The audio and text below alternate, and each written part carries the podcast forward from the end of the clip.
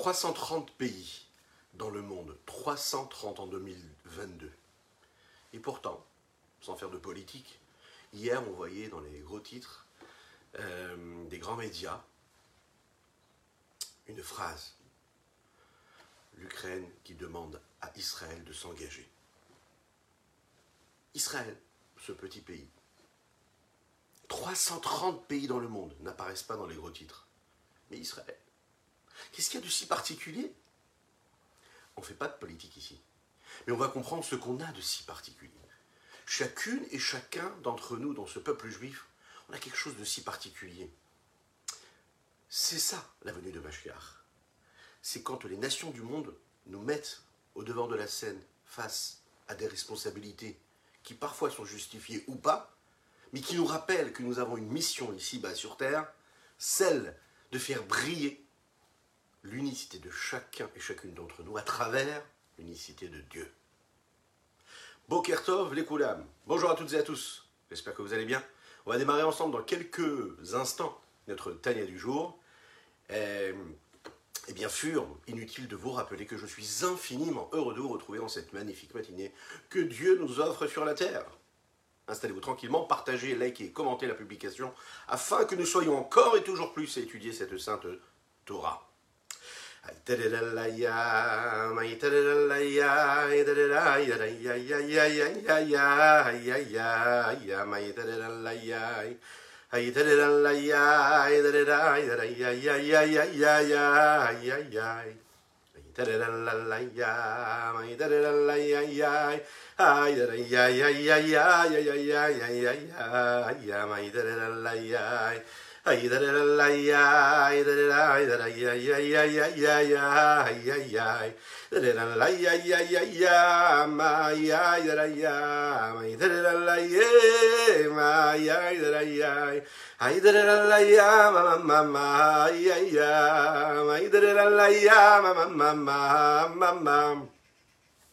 Tirira ya ya ma ma ma ma ma ma ma ma ma ma ya ya ya ya Tirira ya ya ya ma ya ya ya ya ma ya ya ya ma ya ya Ay da da la ya da da la ya ya da da ya tirira ya ya ya ya ya ya ya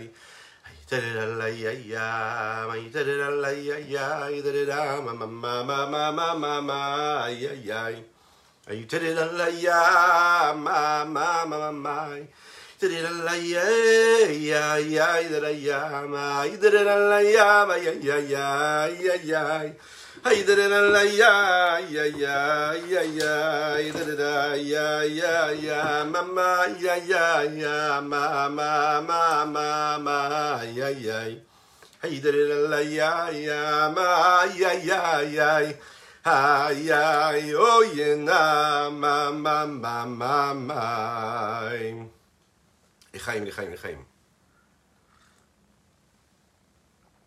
Nous étudions ce matin pour le mérite de et chacun d'entre vous, mais surtout pour la chez la guérison totale et complète d'Abraham Nissim Ben Sultana, qu'Akadosh Bokhu lui envoie une belle guérison totale et complète en un clin d'œil.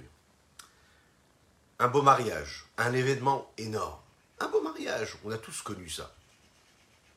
Il y a de nombreux euh, associés à un beau mariage. C'est en réalité un des événements le plus importants euh, que nous vivons dans une vie. La question c'est, qu'on pourrait se poser, c'est si on regarde un petit peu, on se pose la question combien de personnes sont associées à un événement comme un mariage? Vous allez me dire, ben, c'est simple, le khatan la kala. Mais quand on réfléchit vraiment à toutes les personnes qui sont associées à cette joie-là, on se rend compte qu'il y a vraiment beaucoup, beaucoup, beaucoup, beaucoup de monde. Il y a déjà les invités.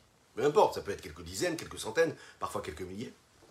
Il y a toutes les personnes qui vont travailler autour de cet événement extraordinaire. Il y a euh, le traiteur.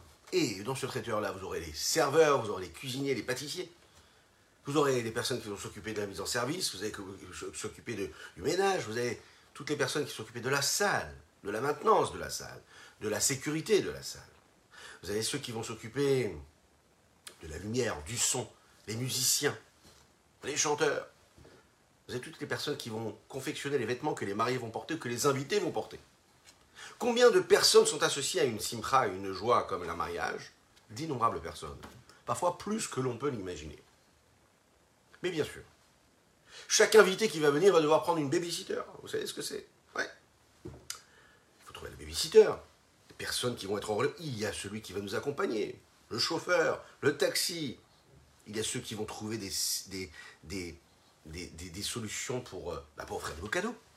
Parfois, il faut même louer les chaises, il faut louer les tables. Bon, d'innombrables événements, d'innombrables choses qu'on devra faire pour accomplir ce beau mariage et pour faire que ce soit un jour exceptionnel. Mais il faut surtout pas oublier les protagonistes qui sont donc le Khatan et la Kala. Si, que Dieu nous en préserve, le Khatan ou la Kala décide de ne pas venir à la soirée, tout ça ne sert à rien. Donc il y a une multitude euh, d'éléments qui sont associés à cette joie-là, à cet événement-là, mais qui sont là pour uniquement deux seules personnes, qui sont le Khatan et la Kala. Et c'est à eux de se marier.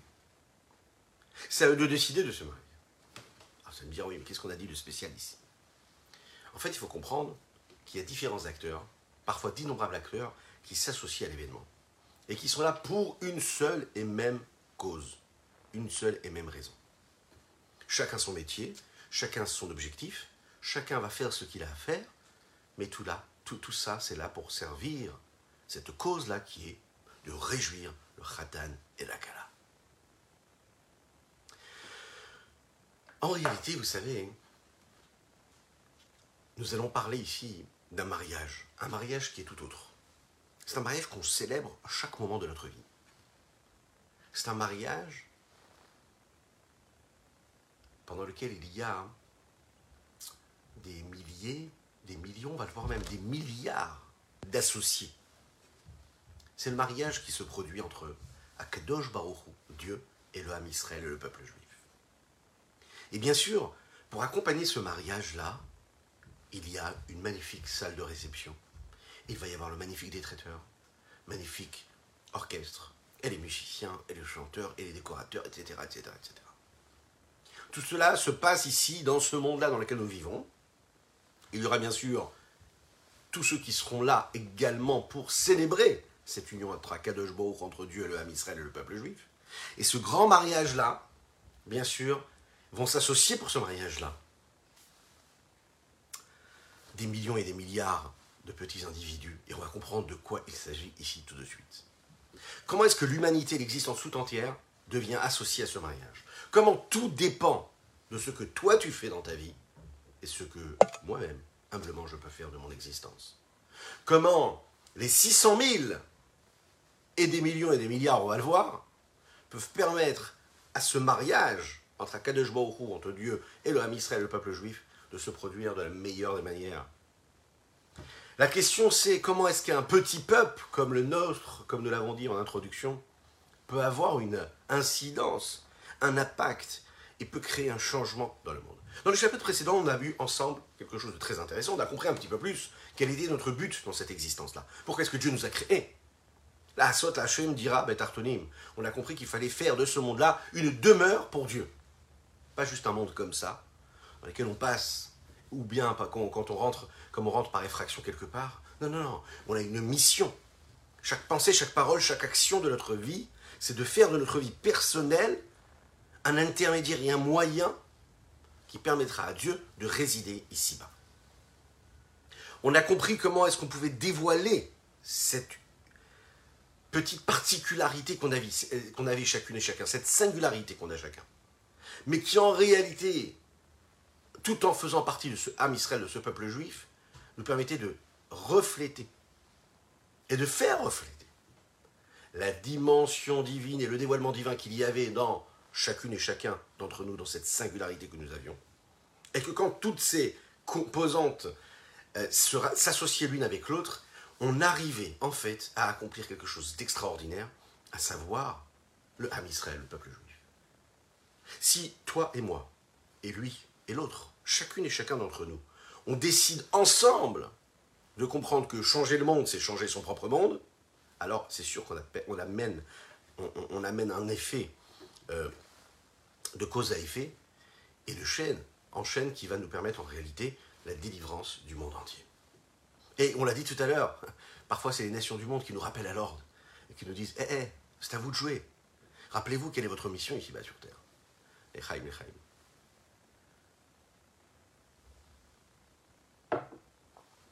La question qu'on va se poser. Admettons maintenant que tout le Ham Israël, le peuple juif, décide d'accomplir tout ce que Dieu nous demande. De faire ensemble toutes les mitzvot. D'accomplir les mitzvot. De sanctifier le monde dans lequel nous vivons. Comme il faut. Il y a quand même une petite part en nous, on l'imagine aussi, qui, a priori, euh, nous rappelle que nous sommes que ce petit agneau parmi tous ces 70 loups. Nous ne sommes qu'un petit peuple, il suffit de voir l'histoire du peuple juif. Quantitativement parlant, le peuple juif est minime par rapport à ces millions et ces milliards d'êtres humains qu'il y a sur Terre. Il y a un monde, et dans ce monde, il y a tout ce qu'il y a dans ce monde-là. Il y a des milliards d'hommes et de femmes qui vivent et qui travaillent et qui produisent, qui font évoluer les différents domaines de l'existence du monde dans lequel nous vivons, à travers les progrès que nous vivons tous, que ce soit dans l'agriculture, que ce soit dans la médecine, que ce soit dans l'informatique, que ce soit dans la gouvernance de ce monde, que ce soit dans l'éducation, que ce soit dans la science, dans la recherche, dans le développement. T'imagines un petit peu tous ces domaines qui font la richesse de la vie ici-bas sur Terre, dans le monde dans lequel nous vivons. Mais si on met de côté déjà les hommes et qu'on pense à tous ces éléments qui précèdent les hommes lors de la création du monde, bah savoir quoi? Bah Les animaux. Imaginez un petit peu les millions, les milliards d'animaux et de plantes et de végétaux différents, chacune et chacun avec sa couleur. On voit déjà maintenant les arbres qui commencent à fleurir. On commence à voir, se rappeler que chacun a sa particularité. On va commencer à prendre conscience de cette richesse infinie. Imaginez un petit peu les couleurs, les substances différentes, la consistance différente, l'effet, qu'est-ce que cela produit, qu'est-ce que cela apporte. Imaginez un petit peu tout ce qui est le minéral, les rochers, les belles montagnes, les vallées, l'eau, les fleuves, les sources, les torrents. Rajoutez à cela les millions et les milliards d'étoiles, de galaxies qui existent dans notre planète. Et pourquoi pas dans les autres? Si on regarde un petit peu, au niveau quantitatif, par rapport à ce petit peuple juif, cette petite créature qui est le peuple juif, nous sommes vraiment quasiment a priori rien de chez rien.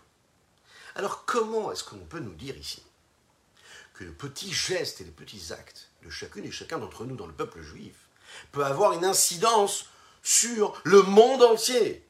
Et quand on dit le monde entier, ça veut dire sur tous les êtres humains, sur tous les animaux, sur tous les végétaux et sur tous les minéraux. Comment, quand un juif se lève le matin, il dit Modéani, quand il va se laver les mains, quand il va faire ses bénédictions du matin, en prononçant chaque mot, quand il va consommer son café en faisant une bracha, une bénédiction avant-après, quand il va faire sa tefila, quand il va aller travailler de manière propre, saine, qui va étudier la Torah avant, pendant, après, qui va sanctifier son existence, comment ça? Ça a une incidence sur tous les êtres humains qui sont dans, dans cette planète-là, sur les minéraux, sur les végétaux et sur les animaux. Comment? Eh bien, la réponse, elle est dans cette petite histoire que nous avons racontée en introduction. On est tous là pour deux personnes. Pour deux personnes. Pour le mari et pour la femme. On est tous là pour les mariés. On peut parfois s'oublier, comme dans les mariages, où il y a tellement, tellement de distractions, qu'on oublie qu'on est venu pour les mariés, qu'on oublie de venir danser un peu avec le khatan ou avec la kala. On va s'amuser, on va chanter, on va boire, manger, tout. Et on oublie une seule chose, qu'on est venu pour réjouir le marié et la mariée. Le monde dans lequel nous vivons, c'est ce grand mariage. Bien sûr, il y a tous les protagonistes qui viennent des différentes parties de l'existence, de la richesse dont est constitué ce monde-là. Mais parfois, on oublie qu'on est venu pour le Khatan et la Kala, qu'on est venu pour les mariés, qu'on est venu pour réjouir et célébrer Dieu et le Ham et le peuple juif. Cette connexion qu'il y a entre les deux. Ce mariage, cette union qui se crée et qui, elle, apporte la délivrance au monde entier. Il faut identifier le khatan il faut identifier la kala. Il faut identifier le marié, il faut identifier la mariée. Dira Betartonim, ce grand projet qui est de faire euh, de ce monde-là une demeure pour Dieu ici-bas, c'est justement être capable d'identifier déjà, de le reconnaître, et de se dire, voilà, c'est lui, c'est lui le marié. C'est Kadosh Baruchou, c'est Dieu le créateur du monde, qui est la mariée. C'est elle qui sanctifie toute sa vie, qui consacre toute son existence pour le marié, qui est Akadosh Baruchou, c'est le peuple juif, qui toute sa vie va vivre pour réjouir cette union-là et la consacrer et la sanctifier. À chaque fois qu'on va accomplir la volonté de Dieu, à travers tous nos membres, c'est-à-dire toutes nos mitzvot, tous les moyens d'expression que nous avons et qui sont des outils qui permettent l'émanation et la transcendance même de ce Dieu dans notre vie, eh bien c'est ce qui crée en réalité cette union qui est entre le mari et son épouse, entre Dieu et le Ham Israël, le peuple juif. Donc en fait, une nation qui est intéressée et qui a le mérite de s'appeler la Kala, la fiancée de Dieu, pardon, elle a besoin de créer un lien qui est total, qui va être viscéral.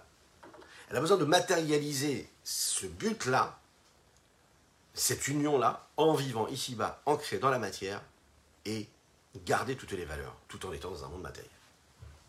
On parle bien sûr du peuple juif. Cela a commencé il y a quelques centaines, milliers d'années par nos patriarches Abraham, Yitzhak et Yaakov. Eux, toute leur vie, c'était d'accomplir et de faire de chaque instant de leur existence l'accomplissement de la volonté de Dieu ici-bas sur terre, et on le dit de tous leurs membres. Ils étaient vraiment dans une forme de soumission où tous ceux qu'ils étaient, c'était surtout d'être là pour consacrer cette union-là et il ne se laissait pas avoir par ce qui se passait autour dans le monde. Il savait que l'essentiel se trouvait ici. Le jour du mariage d'Akadosh Baruch le jour de la réjouissance du cœur, comme il est dit par Shlomo Amelech, le roi Salomon, dans les Shir Ashirim, Beyom Chatunato ou Beyom Simchat Libo, le jour du mariage, le jour de la réjouissance de son cœur. La Torah qui a été écrite, elle dévoile la volonté d'Akadosh à travers les 613 mitzvot, les 613 commandements. Quand un juif accomplit la mitzvah, peu importe là où il se trouve dans le monde, il est en train de, dévoiler la volonté de Dieu ici-bas sur terre. Et le point essentiel, central et fondamental qui doit être soulevé ici, c'est le lien direct que nous avons avec cela. C'est le fait que le Ham Israël, le peuple juif, ne sépare pas, ne fait pas une dissociation entre ce qui est spirituel et ce qui est matériel. Am Israël, le peuple juif, à travers l'accomplissement de la Torah, crée justement une connexion entre le spirituel et le matériel. Toute la vie que nous vivons, une vie matérielle, physique, dans tous ses recoins, elle est remplie, elle est pétrie de cette émouna, de cette foi en Dieu. C'est pas une foi qu'on met dans un petit casier et qu'on le ressort dans des moments de vie particuliers. Non, pas du tout. La foi en Dieu, c'est quelque chose qui est vécu dans tous les pores de notre corps et de notre âme, et que l'on utilise et que l'on vit dans tout ce que nous faisons, tout ce que nous sommes. À aucun moment on compartimente notre foi pour Dieu, notre pratique spirituelle, avec notre matérialité. Il n'y a pas de tradition des choses que nous faisons comme ça pour faire la pour, pour transmettre une forme de tradition que nous avons reçue de nos parents. Ce n'est pas ça du tout. C'est du vécu. C'est quelque chose que nous vivons c'est notre vie. Il n'y a pas de vie matérielle et spirituelle. Cette vie matérielle, elle est pétrie de cette foi, de cet accomplissement de Dieu. C'est ça dire Artonim. C'est ça créer et constituer cette réelle vie que l'on a. Un mariage, c'est un mari, une femme, c'est une maison. Et dans cette maison-là, c'est différentes pièces. Et ça va être la vie de tous les jours, ça va être passer du temps, ça va être construire, ça va être bâtir, ça veut dire vivre, manger, vivre spirituellement et matériellement en même temps on est toujours mari et femme. Il n'y a pas un moment où on décide de l'être et on ne l'est plus à un moment de la journée. L'union qui est entre le peuple juif et Dieu, c'est qu'à chaque instant de notre vie, on est connecté à Dieu. C'est un réel mariage. Et il faut le consacrer, il faut sanctifier. Il faut le nourrir. Il faut tout faire pour qu'il puisse subsister et rester ce qu'il doit être. C'est ce qui permet la pérennité de ce mariage. Dès l'instant où on a compris qui était donc le marié et la mariée, il faut donc chercher maintenant le plus beau des salons. Belle salle de réception. Il faut bien sûr s'installer, s'asseoir et faire la liste des invités. Il faut trouver ceux qui vont permettre à ce mariage de se passer comme il faut. il faut savoir que le monde dans lequel nous vivons, c'est intéressant parce que comment est-ce que nous disons hein, un salon de réception en hébreu Vous savez, on appelle ça oulam. Oulam avec un aleph. Aleph. Oulam, salon de réception. Comment est-ce qu'on dit le monde en hébreu Rolam, avec un haïn? Intéressant. Le monde dans lequel nous vivons, c'est ce grand salon de réception. Il est là. Il nous attend. Toutes les nations du monde, elles sont là aussi dans ce monde-là. Elles ont une fonction, elles ont un mérite, elles ont quelque chose à faire. Elles font partie de ces invités et de toutes ces personnes-là qui permettent à ce mariage de se produire comme il faut. Il faut que chacun fasse, fasse ce qu'il a à faire. Ça va être de développer, de construire, de faire évoluer le monde. Que ce soit à travers la science, que ce soit, à travers la, recherche, l'évolution, afin que le peuple juif puisse, à travers toutes les générations, vivre dans ce monde-là et se servir en quelque, chose de quelque sorte de ce monde-là, les Shem Shamaim au nom d'Akadosh au nom de Dieu. Afin d'y mettre et d'y introduire de la Gdusha, de la sainteté, et de dévoiler la lumière de Dieu qui s'y trouve. Que ce soit les vêtements que nous allons porter, que ce soit les belles voitures que nous allons utiliser, que ce soit la nourriture, que ce soit toute l'évolution et tout le développement technologique qui peut y avoir aujourd'hui, qui nous permet par exemple aujourd'hui d'étudier là maintenant en live à travers le monde entier. C'est tous ces moyens techniques qui sont constitués ici de matérialité et qui deviennent les moyens de transmission de cette sainteté de Dieu, de ce dévoilement, de ce développement même de ce que Dieu est sur terre. Tout est là. Tout est là pour permettre à toute cette évolution-là de servir la sainteté qui se cache dans le monde. Il suffit de voir ce que dit Rashi, ce grand commentateur, le commentateur de la Torah.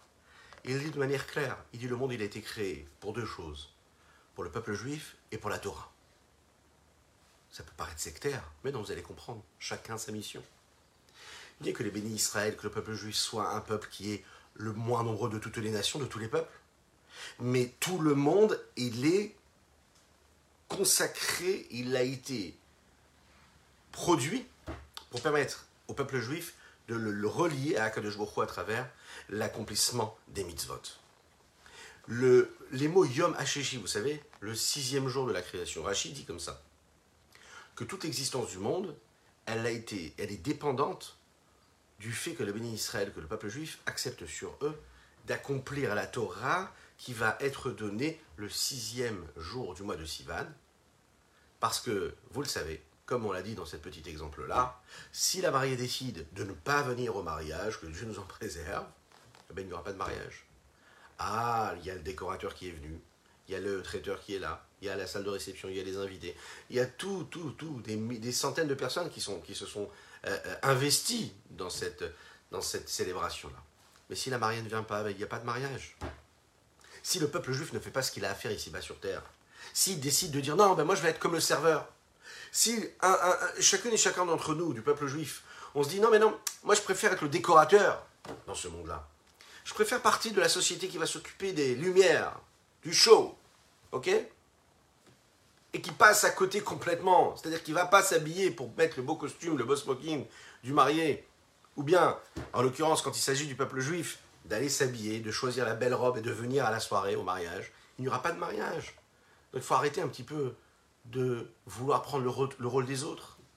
Il ne faut pas chercher à ressembler aux autres nations. Chacun son rôle. Tu ne peux pas être la mariée et en même temps le chef cuisinier.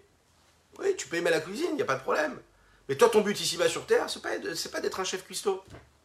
Ton but sur Terre, c'est d'être la mariée. Donc, il va t'occuper, te préparer comme il faut. Il va faire ce que tu as à faire pour arriver comme il faut, à l'heure, comme il faut.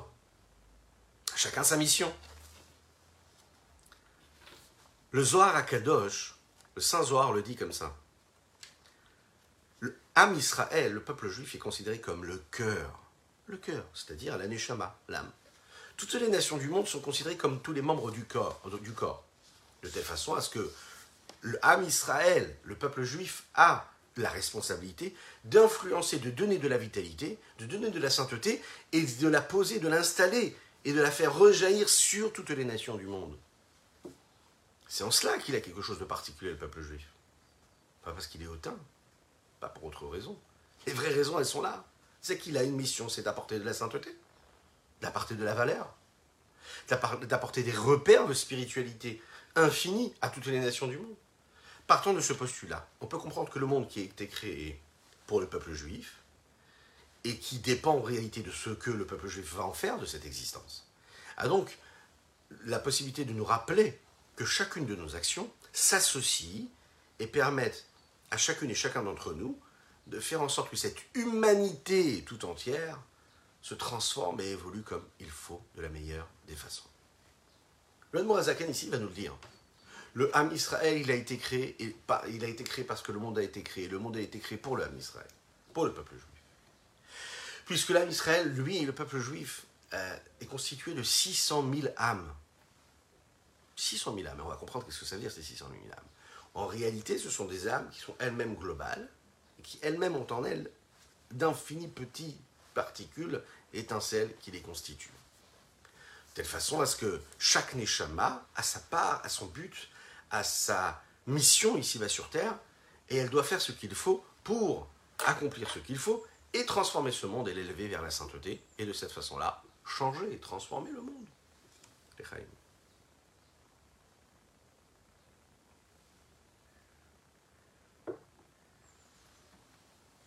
Une petite histoire.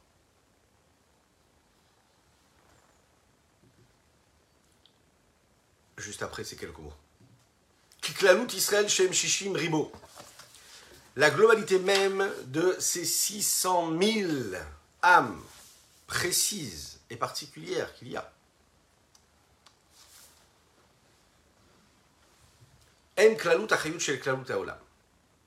Ce sont donc la vitalité globale qu'il y a dans le monde et du monde. C'est pour ces 600 000 âmes que le monde a été créé. C'est la cause, c'est le potentiel de vitalité qu'il y a dans tout le monde. C'est la raison pour laquelle le monde a été créé et continue d'exister pour ce qu'il doit exister. Et chaque petit détail de ces 600 000 âmes,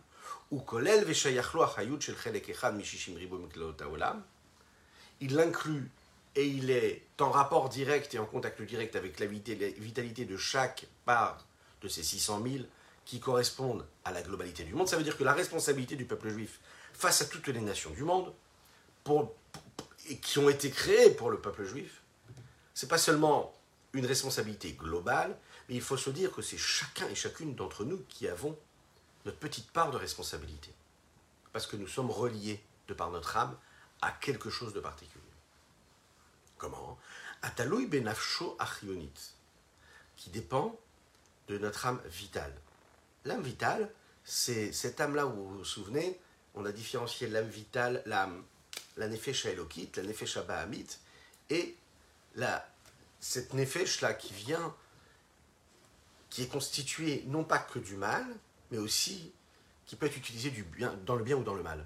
C'est la klipa de Noga, l'écorce de Noga. Nous avons la sainteté d'un côté, nous avons les trois écorces dans l'impureté totale, c'est tout ce qui est interdit, impur, avec lesquels on n'a pas le droit d'avoir de connexion du tout.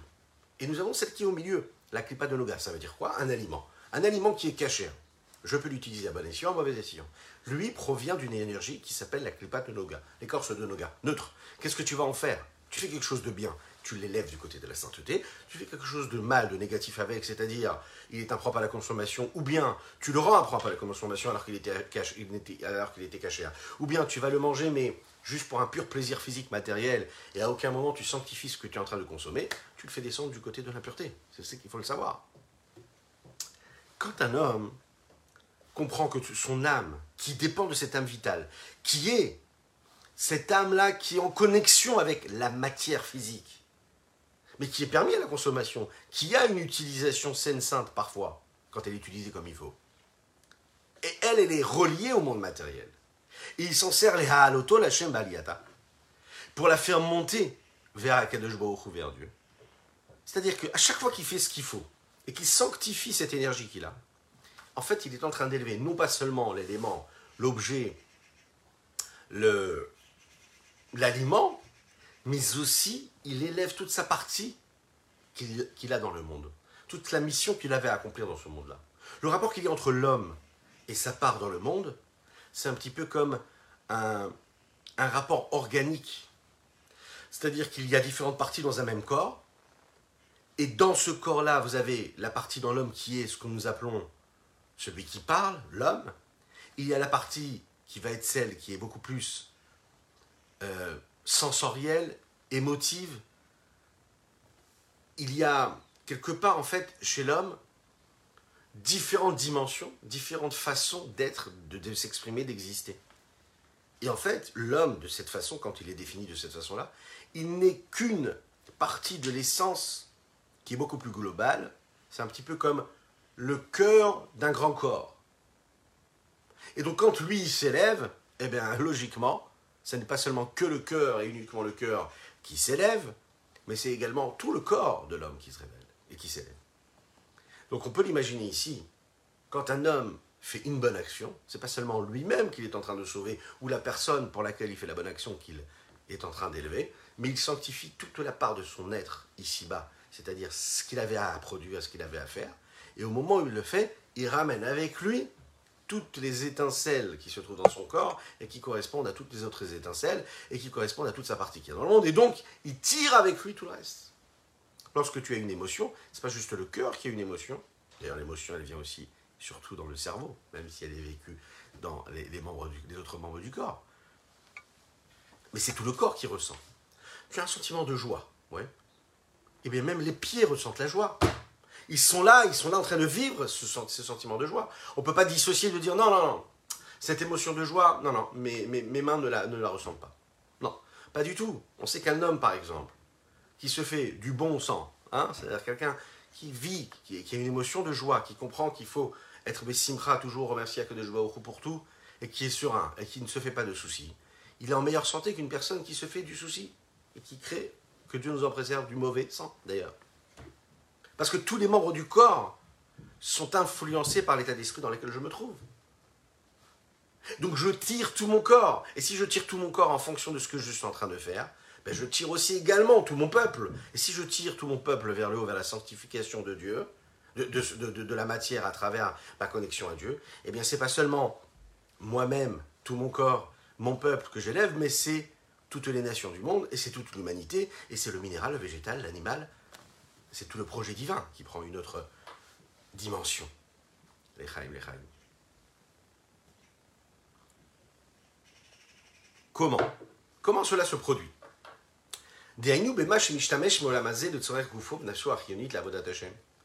Quand il utilise ce qu'il y a dans ce monde-là pour les besoins de son corps, pour les besoins de son âme vitale, pour servir Dieu, Kegon, comme par exemple, Achila ou que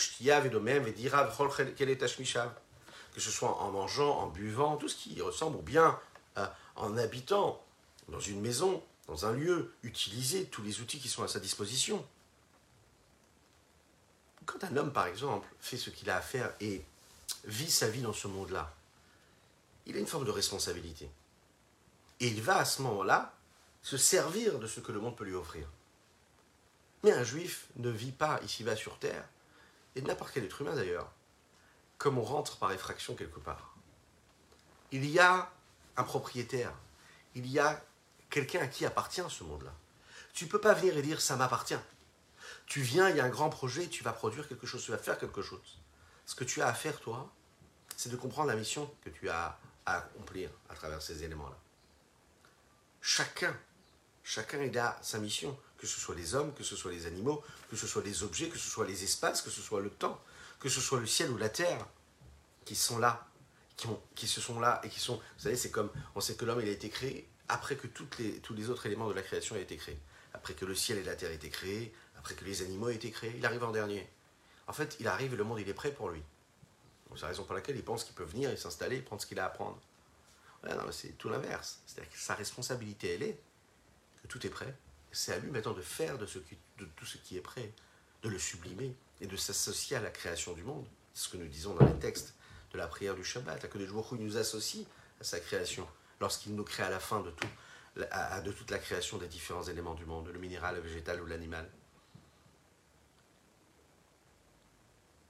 Quand je décide de faire quelque chose de kadosh, d'avoir un rapport sain avec le lien que j'aurai avec cet élément, cet objet, je, lui permets en réalité de pas, non, non pas seulement de s'élever lui, mais j'élève en réalité tout ce qui est, c'est une réaction en chaîne, donc tout ce qui a permis la constitution et l'élaboration de, de cet objet-là. J'utilise une chaise, j'utilise une table, j'utilise un stylo, un morceau de papier, je permets l'évolution, je permets la, la, sanctification de quoi? De tout ce qui a été euh, nécessaire pour constituer, pour créer cet élément que, que, je suis en train de prendre et avec lequel je suis en train d'accomplir cette mitzvah-là. Malheureusement, l'inverse est vrai aussi. Quand par exemple un juif se sert de ce que le monde lui offre pour faire l'inverse de la volonté de Dieu, ou bien tout simplement de manière neutre, en se disant non, je ne suis pas là pour sanctifier Dieu, laisse-moi tranquille. Bien, qu'est-ce qu'il est en train de faire? Il prend cette énergie, cette vitalité qu'il y a dans cet objet-là, dans ce projet-là, et il est en train de le faire tomber, de le faire descendre très très bas. Il lui fait perdre en fait la mission pour laquelle il a été créé. En fait, ce qu'il faut bien comprendre, c'est que nous avons donc une mission chacune et chacun, et on fait tous partie de, ces, de cette petite particularité que nous avons, qui pourrait paraître insignifiante, mais qui a une mission très particulière. Alors maintenant, quel est ce secret-là? Le secret, on va l'appeler le secret des 600 000 âmes. Parce que 600 000, ça fait beaucoup, mais ça fait peu en même temps. Qu'est-ce qu'il y a de si particulier? Il faut savoir qu'à l'époque du désert, quand les bénis Israël se trouvent dans le désert avant de rentrer en Eretz Israël, ils étaient au nombre de 600 000. Aujourd'hui, nous ne sommes pas 600 000. Nous sommes quand même un petit peu plus. Bon.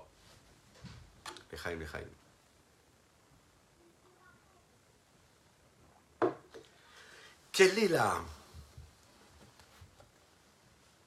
carte On pourrait l'appeler une carte géographique, hein, qui constitue en réalité et qui nous permet de comprendre ces 600 000, ce chiffre de 600 000. La Kabbale nous explique que le chiffre 600 000 commence en réalité du chiffre 6. Quel est ce chiffre 6 Les six valeurs, les six attributs de la divinité. Il faut savoir que en chacune et chacun d'entre nous, chaque juif, il y a une neshama, une âme. Cette neshama, c'est l'étincelle divine, une étincelle qui est pure. C'est-à-dire que le juif, c'est l'expression certain, certaine de la divinité ici-bas sur terre l'expression de Dieu. De manière globale, chaque âme du peuple juif vient d'une de ces six vertus divines, qui sont Chesed, Gvura, Tiferet, Netzar, Od, Yesod. Six vertus. Le peuple juif est donc séparé en six groupes. Chaque groupe exprime une des vertus de Dieu. Une va représenter la vertu de Chesed, l'autre Gevura, l'autre Tiferet, l'autre Netzach, l'autre Od et l'autre Yesod.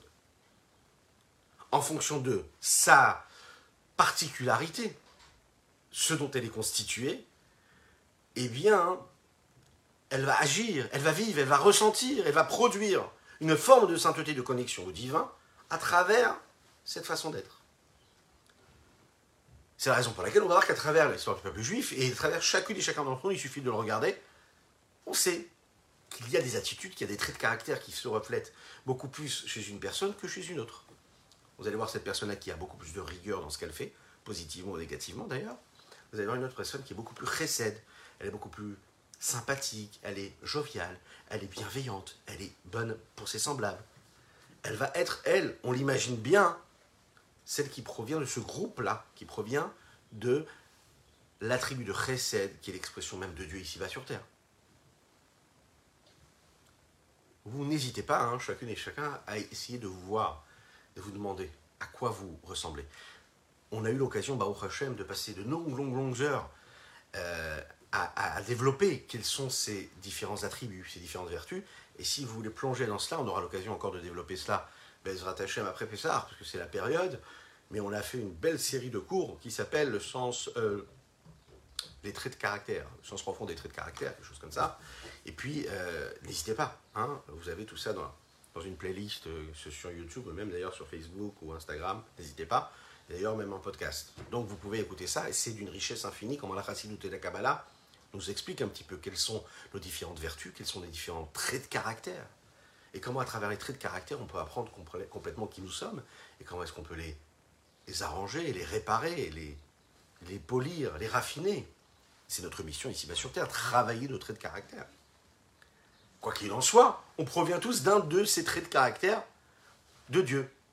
Et nous sommes donc l'expression et les ambassadeurs de ce trait de caractère-là. Maintenant, ceci étant dit, ces six vertus-là qui produisent ces 600 000 âmes, on va comprendre qu'en réalité, tout vient du chiffre 6. Mais comment du 6 nous arrivons à 600 000 ah, Vous allez comprendre. Imaginez un petit peu le monde des couleurs. On sait qu'il y a d'infinies nuances de couleurs. Maintenant, quand on regarde et qu'on se concentre véritablement sur les couleurs de base, s'il y a des artistes parmi nous, n'hésitez pas. Euh, il y a en réalité trois couleurs. Le rouge, le jaune et le bleu. Si je dis une bêtise, vous pouvez me corriger, mais je pense que c'est ça. Et on sait que de ces trois couleurs, le rouge, le jaune et le bleu, on est capable d'atteindre d'infini, une palette infinie de nuances, jusqu'à des millions même de couleurs. Comment est-ce qu'on est capable d'arriver à cela? Bah, C'est assez simple. Hein. si on prend un peu de jaune et un peu de rouge, on arrive à une forme de marron. Si on prend un peu de jaune, on prend un peu de bleu, on arrive au vert. Si on prend un peu de, rouge et un peu de bleu, on arrive au violet. On peut prendre et créer comme ça une connexion entre différentes couleurs de base, et on arrive à d'infinies possibilités et qui nous permettent la création et la richesse de la beauté de ce que l'on peut créer à travers les couleurs. Ces couleurs de base, il faut comprendre ici, c'est la même chose. Ce sont les six midotes, les six vertus de Dieu, ces six attributs-là. Maintenant, si on prend ces six midotes-là et on comprend que chacune reflète un trait de caractère de Dieu, et on le sait d'ailleurs, c'est écrit dans la Kabbalah, que chacune de ces vertus-là a une couleur particulière. Par exemple, la gvura, la rigueur, est représentée par la couleur rouge. Si on l'utilise avec un petit peu de recette et qu'on la mélange un peu avec la bonté, on arrive à quelque chose de magnifique. On arrive à la rachamim, à la miséricorde, par exemple. il faut créer des symbioses.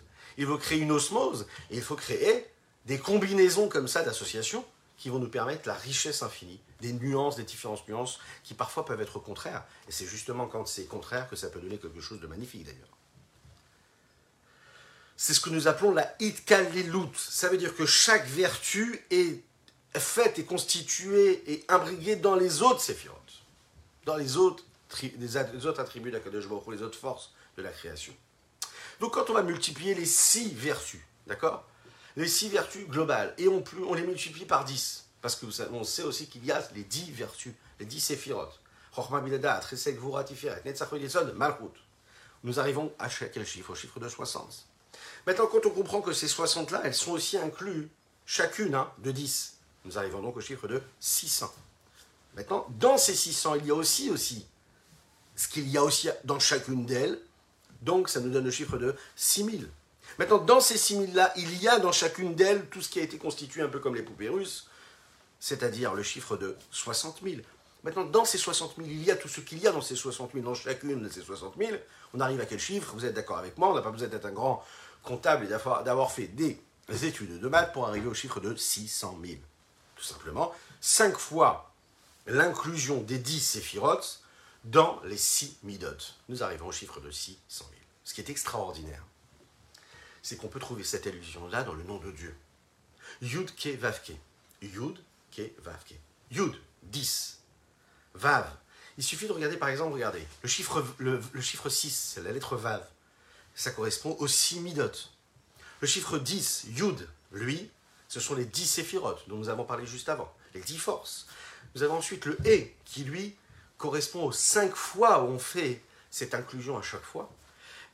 Et en fait, on arrive à 6 fois 10 en utilisant ces cinq combinaisons à chaque fois. Et nous arrivons donc au chiffre de 600 000. Extraordinaire.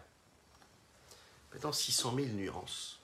Est-ce que ça correspond à tout ce que nous sommes à travers l'histoire du peuple juif? A priori, on est bien plus que 600 000. Comment on arrive à 600 000 et là, on va comprendre ce que le Tania va nous dire tout de suite. Et on va conclure avec ça.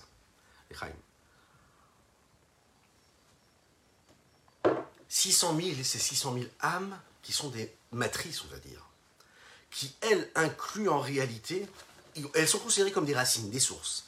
Elles-mêmes, à travers les branches, les feuilles qui vont dépendre de ces racines-là, chacune vont donner naissance à d'infinis chiffres, d'infinies étincelles divines et d'âmes qui vont s'exprimer à travers les nuances de chacune de ces petites parties de ces âmes-là, ce qui va en réalité se traduire dans un langage commun à travers des milliards de petites étincelles du peuple juif qui sont comme en réalité comme les milliards de cellules qui pourrait y avoir dans le corps de l'homme. Chacune est importante, chacune s'associe à l'autre, mais elle fait partie du même corps. Chacune et chacun d'entre nous, nous sommes donc ces petites cellules, ces petites étincelles qui proviennent de cette âme-là. C'est le sens simple des choses quand nous disons que tous les millions, les millions de personnes qui ont vécu à travers l'histoire du peuple juif, à travers notre histoire, sont en réalité quoi Des descendants, sont des, dérivés physiques ou spirituels de ces 600 000 personnes qui sont sorties d'Égypte et qui se trouvaient dans le désert avant d'entrer en Israël. En conclusion, chaque juif a une identité, chaque juif a un but précis, a un challenge, a un objectif, il a quelque chose de spécial à lui qui lui revient qu'à lui seul, que personne d'autre n'a. Comme le rabbi de Lubavitch avait l'habitude de dire que le jour de l'anniversaire, c'est le jour où on, se prend, prend conscience qu'Akadosh Baruch que Dieu a décidé que le monde ne pouvait exister sans chacune et chacun d'entre nous. Parce qu'on a quelque chose de particulier à apporter, parce que cette petite nuance d'étincelle divine, il n'y a que toi qui peux l'accomplir, qui peut la, qui peut la transformer, la transcender, la sanctifier. C'est pas l'autre, parce que toi, tu as ta particularité, ta singularité. Quand chacune et chacun d'entre nous, on sanctifie notre petite partie, notre parcelle, nous on sanctifie ce petit lopin de terre que nous avons, c'est-à-dire notre existence, qui pourrait parfois nous paraître insignifiante. Mais quand on prend conscience de cela, on prend conscience que non, pas du tout, elle n'est pas insignifiante, mais on a une mission chacune et chacun dans notre domaine. à ce moment-là, on va comprendre qu'on a la possibilité d'accomplir et de faire partie de ce grand mariage et de devenir cette mariée qui se présente de la plus belle des façons, de la plus belle en s'habillant de la meilleure des manières, en se faisant la plus belle, parce que c'est ça le, but. Maintenant, quand on va imaginer un petit peu l'exemple que nous avons donné ici, de ces 600 000 là, parce qu'il faut se rappeler d'une chose, hein, ces 600 000 là peuvent passer à travers les différents mondes qu'il y a. Il y a le monde de Hatzilut, le monde de Bria, le monde de Yetzira, le monde d'Assia, on a déjà parlé de ça. C'est le monde où il y a des anges, le monde où il y a toutes les créatures, jusqu'à notre monde à nous dans lequel nous vivons ici. Regardez dans les mots ici du Tania, comment est-ce qu'il nous dit ça? Et on va conclure avec ça.